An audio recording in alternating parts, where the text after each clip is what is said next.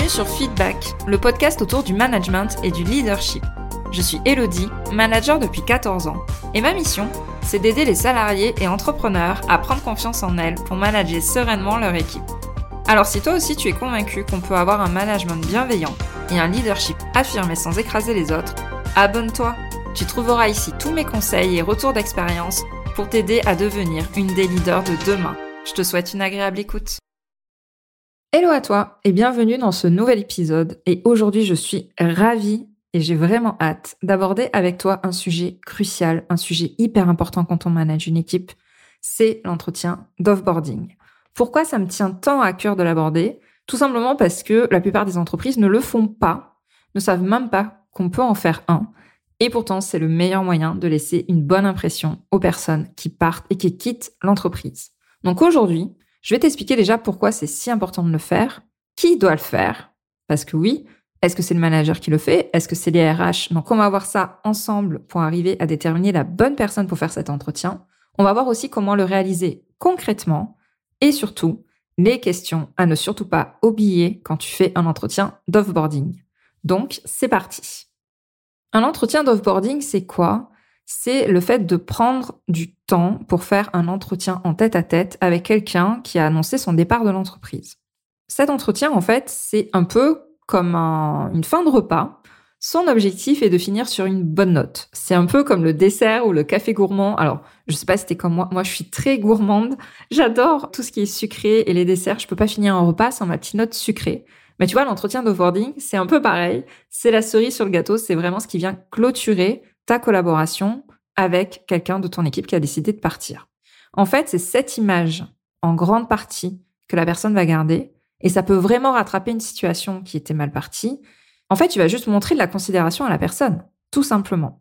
Alors même si ça peut pas rattraper 4 5 ans d'une relation qui a pu être compliquée, c'est tellement peu courant dans les entreprises que juste le fait d'en faire un et de le proposer, de prendre du temps avec la personne avant qu'elle parte, tu vas marquer les esprits parce que c'est rare. Et tu vas donc faire partie des 1% de managers qui font ça et qui donc ben, essayent vraiment de porter de la considération aux personnes qu'il y a en face d'elles. J'ai envie du coup d'aborder avec toi les trois éléments, ces trois raisons de pourquoi c'est si important de faire un entretien d'offboarding. Déjà, ça va sécuriser l'image de marque de l'entreprise. On est dans un monde où tout se sait et où l'information se diffuse très vite, notamment par les réseaux sociaux et par Internet, et on ne peut plus du tout empêcher les personnes de s'exprimer, on peut plus empêcher les gens de parler sur Internet, de s'exprimer sur les réseaux. Alors des fois, ça va être injustifié. Des anciens collaborateurs vont vraiment faire un portrait au vitriol d'une vie dans l'entreprise. Euh, vraiment, c'est poussé à l'extrême parce qu'une fois, euh, l'anonymat fait que les gens s'expriment de façon beaucoup plus violente sur Internet. Donc oui, des fois, ça va être injustifié, mais c'est important en tout cas que l'image de l'entreprise reste correcte sur Internet. Et si jamais vous mettez en avant des valeurs, une culture de l'entreprise hyper cool, hyper bienveillante en entretien d'embauche, et que la réalité est tout autre, ça va finir par se savoir. C'est sûr. Et la crédibilité du coup de l'entreprise va être égale à zéro. Donc c'est important de vraiment accompagner les collaborateurs du début jusqu'à la fin. C'est pas parce que la personne a annoncé son départ que ça y est, elle est déjà partie. Et il y a rien de pire que du coup de devenir transparent aux yeux de son manager, de manquer de considération, de comme si on faisait partie de la tapisserie, comme si on était déjà parti. Il y a rien de pire que ça pour quelqu'un qui a décidé de partir parce que ça reste un humain et on doit le considérer jusqu'au bout. Justement, ça m'amène à la deuxième raison de pourquoi c'est si important de faire un entretien d'offboarding, c'est de donner la considération humaine. Les salariés, c'est pas des numéros. On est tous, parce que toi aussi, si tu m'écoutes, normalement, t'es salarié, t'es peut-être chef d'entreprise, mais en tout cas, il y a de fortes chances que tu sois salarié. T'es pas un numéro. T'es avant tout quelqu'un d'humain. Et je martèle dans tous mes contenus sans cesse. Vraiment, je crois que c'est le truc que je dis le plus, combien les entretiens one-to-one sont importants au fil de la collaboration. Et c'est pas pour rien que je le dis. Le temps, ton temps, est ta ressource la plus précieuse. Et quand tu donnes une heure de ton temps à un salarié, et en plus un salarié sur le départ, c'est lui donner de la considération c'est lui montrer que il ou elle compte pour toi, il ou elle a compté pour l'entreprise. Et le premier besoin chez l'homme, ça reste d'être écouté, ça reste une espèce de reconnaissance, de considération, de faire partie d'un groupe. Alors même si la personne ne va pas être entendue sur tout ce qu'elle va te transmettre pendant cet entretien, en tout cas, fais la démarche de l'écouter. Et tu verras qu'à la fin, bah, la personne elle va te remercier d'avoir accordé ce temps-là. Parce que oui, tu auras juste donné de la considération et c'est quand même tellement important dans les relations humaines et dans la vie de l'entreprise. Et enfin, la troisième raison de pourquoi c'est si important de faire un entretien d'offboarding, c'est un moyen pour toi d'obtenir des informations que tu n'aurais pas obtenues autrement. Très clairement. Moi, ça m'est arrivé plein de fois. Parce que le salarié qui est prêt à partir, il n'a plus aucune retenue. Il s'en fout de dire ce qu'il pense, il s'en fout de dire la réalité de ce qui se passe puisqu'il n'a plus aucun risque de sanction. Donc il ne va plus être limité par le regard des autres, par le jugement de sa direction, et sa parole va être libérée à ce moment-là. Et là, toi, en tant que manager, tu vas récupérer énormément d'informations pseudo-objectives, hein, je mets des guillemets, sur les tensions dans l'équipe, sur ce que tu peux simplifier, fluidifier, faciliter. Je parle souvent du rapport d'étonnement quand quelqu'un arrive dans une entreprise. Ça permet d'avoir des éléments précieux. On bénéficie euh, ben, de l'œil neuf de la personne. Mais l'entretien d'offboarding, c'est un peu son pendant, tu vois. C'est l'équivalent en fin de collaboration. Et lui aussi va permettre d'avoir un œil critique sur ce qui se passe vraiment dans ton service, dans ton équipe, dans ton entreprise. Pour toi, c'est un excellent moyen de sortir de ta tour d'ivoire. Tu vas t'empêcher ainsi de t'enfermer, euh, de mettre des œillères, de vouloir faire l'autruche par rapport aux problèmes qu'il y a. Là, tu as quelqu'un qui va les dire de façon très claire, sans avoir peur de quoi que ce soit. Et des fois, moi, ça m'est arrivé de tomber un peu de ma chaise parce que clairement, j'ai eu des révélations sur des choses que je n'avais pas vues. Donc, ça te permet vraiment de faire le point avec quelqu'un qui aura peut-être de la rancœur, qui va peut-être utiliser des mots très forts, mais généralement, c'est qu'il y a signe de quelque chose et c'est pas pour rien. Donc, si tu arrives à enlever tous les aspects un peu subjectifs qui sont sous le coup de l'émotion, tu vas quand même récupérer des éléments plus objectifs, des éléments plus réalistes de ce qui se passe dans ton équipe. Maintenant qu'on a vu pourquoi c'est si important de faire un entretien d'offboarding, qui doit faire cet entretien?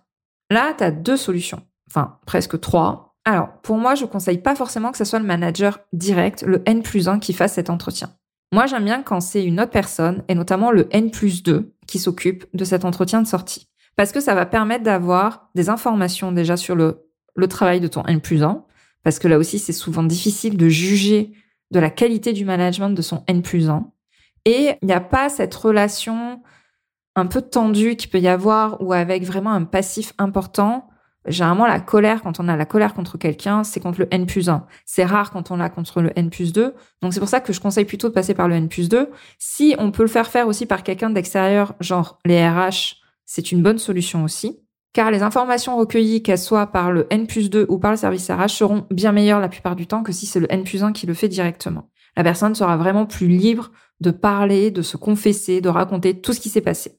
Deuxième cas, si jamais tu avais vraiment une super relation avec la personne qui s'en va et qu'elle part ailleurs pour développer sa carrière sans animosité avec toi, c'est juste vraiment qu'elle veut évoluer et qu'elle part pas par des tensions ou des problèmes qu'il y a eu dans l'équipe, tu peux toi-même faire l'entretien. Là, ça ne posera aucun problème. Par contre, fais-le uniquement si tu es prête à entendre la vérité de la personne, sans prendre les choses personnellement. Donc là, je renvoie à un Alcor Toltec de ne pas prendre les choses de façon personnelle. La personne va dire peut-être des choses qui sont pas évidentes à entendre, mais il faut pas que tu le prennes pour toi. Il faut que tu sois prêt à l'entendre. Il faut que tu sois prête à avoir un entretien ultra transparent et qui va clôturer d'une certaine façon euh, la plus objective possible cette relation.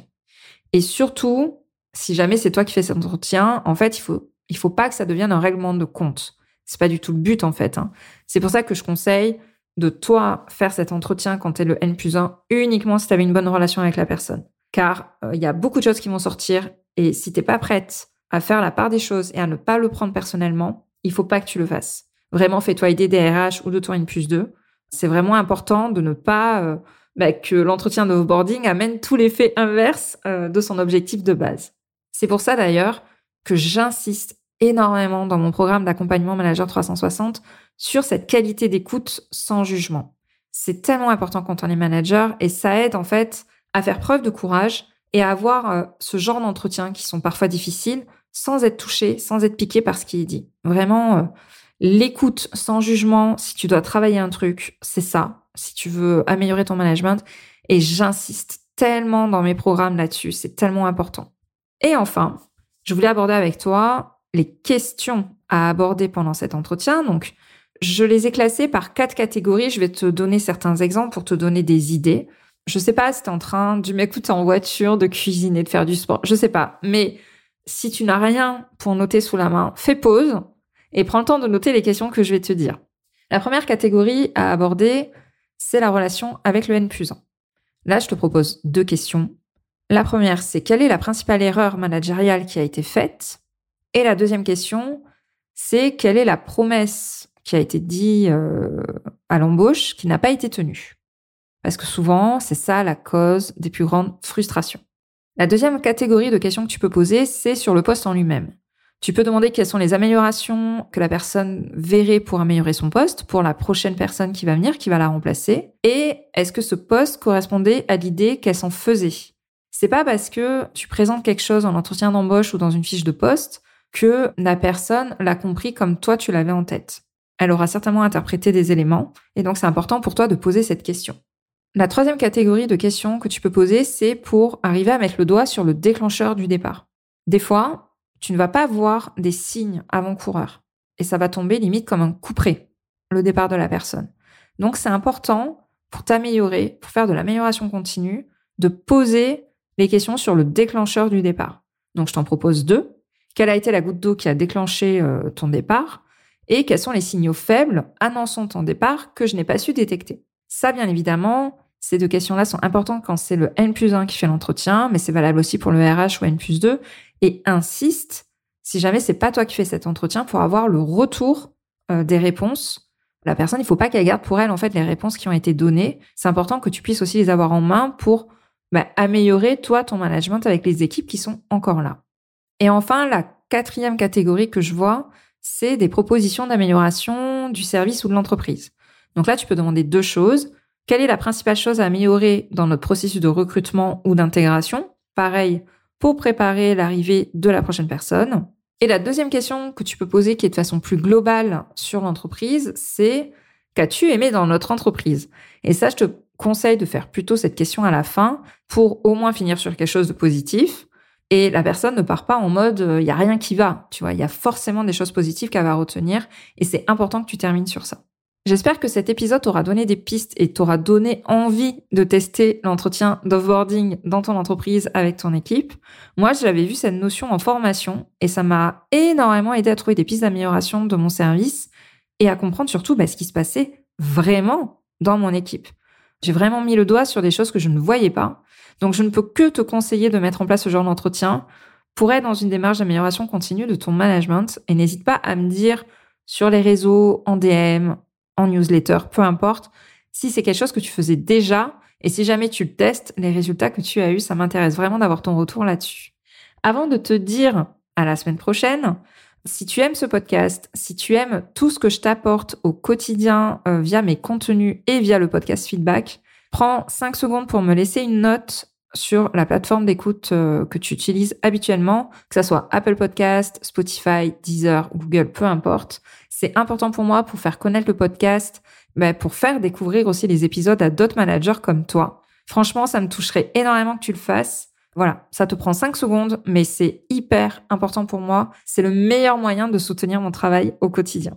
Sur ça, je te dis à la semaine prochaine pour un nouvel épisode qui, je pense aussi, va te plaire énormément. Et je te souhaite une bonne fin de journée. Je te remercie d'avoir écouté cet épisode jusqu'au bout. Si tu l'as apprécié, je t'invite à t'abonner sur ta plateforme préférée et à me laisser un commentaire 5 étoiles. On se retrouve au prochain épisode pour parler management et leadership.